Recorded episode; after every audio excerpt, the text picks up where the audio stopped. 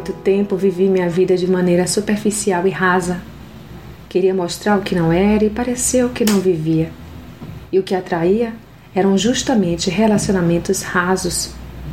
Porém, quando Cristo passou a habitar em mim, fui despida desta capa de orgulho, arrogância e insubmissão, e ganhei dele a essência cristã de uma vida plena e abundante e voltada à obediência ao Pai. Em Cristo, a vida ganha uma nova versão. O que parecia não parece mais, pois passa a ser. Nele não precisamos de capas, pois vivemos a essência. E aqueles que de nós se aproximam experimentam o verdadeiro amor que é em nós, Cristo Jesus. E assim, estes também começam a buscar para si uma vida de comunhão real com o Pai. E assim passam a viver novidade de vida. A comunhão com Deus nos mostra que, quanto mais o buscamos, mais ele se revela a nós.